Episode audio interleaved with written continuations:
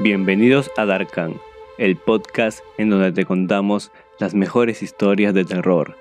Mi nombre es Álvaro González y para este primer episodio traemos un creepypasta de los más conocidos en internet, sobre todo por la sensación inquietante que produce cuando terminas de escucharlo. A continuación te contaremos No solo los perros lamen. Esperamos que lo disfrutes. Esta historia tuvo lugar hace unas cuantas décadas en una pequeña ciudad de Francia y fue publicada en todos los periódicos locales. Marta era una pequeña y delgada niña de 9 años, hija única de padres muy adinerados. Ellos podían cumplirle casi cualquier deseo que una niña de esa edad tuviera.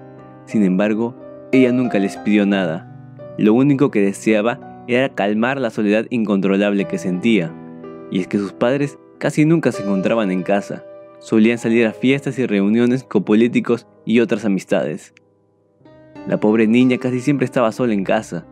Un día la niña tomó la valentía para contarles a sus padres lo solo que se sentía. Sin embargo, ellos le tomaron poca importancia al asunto y decidieron resolver el problema de la manera más simple que se les ocurrió. Le compraron un perro. Era un San Bernardo inmenso, agradable y muy cariñoso. Desde que ella lo vio por primera vez, se enamoró de él. Con el pasar de los meses, se volvieron amigos inseparables. Incluso crearon un vínculo especial. El perro se metía bajo la cama todas las noches, y cuando Marta se despertaba por alguna pesadilla o no lograba conciliar el sueño por alguna angustia, asomaba la mano por debajo y se dejaba lamer por el perro. Solo así entonces ella lograba tranquilizarse. Una noche, mientras ella jugaba con su perro, los padres pasaron a despedirse antes de irse a una cena importante, como siempre.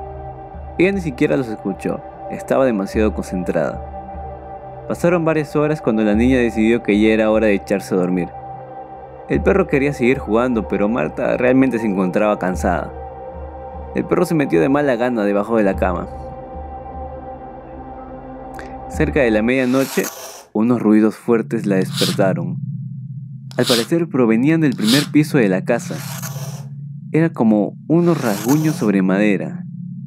Con mucho miedo, bajó la mano para que su fiel compañero la lamiese. Cuando sintió la lengua húmeda del perro, se logró tranquilizar al fin. Justo en ese momento, los ruidos cesaron y Marta pudo volver a descansar.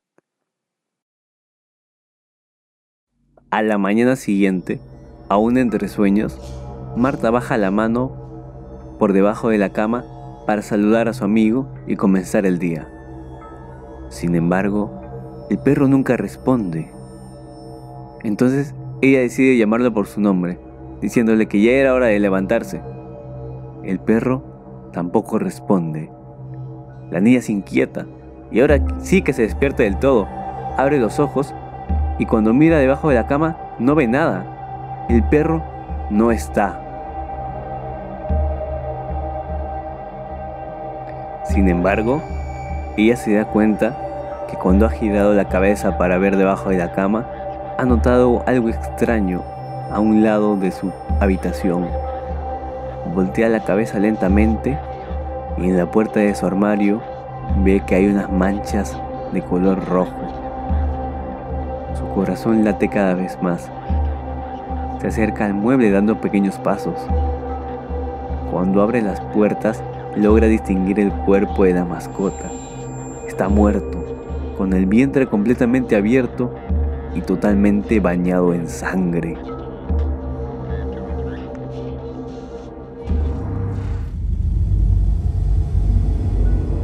Marta no puede seguir viendo la escena entonces retrocede, retrocede y en un mal paso cae de espaldas.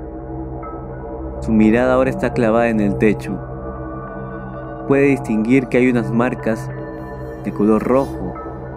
Es un mensaje, es un mensaje escrito en sangre que aún está fresca. El mensaje dice, no solo los perros lamen. Se dice que cuando los padres regresaron a la casa, vieron a la niña totalmente pasmada. Lo único que se le alcanzaba a escuchar era, ¿quién me lamió? Aún se busca el autor de tal aberración.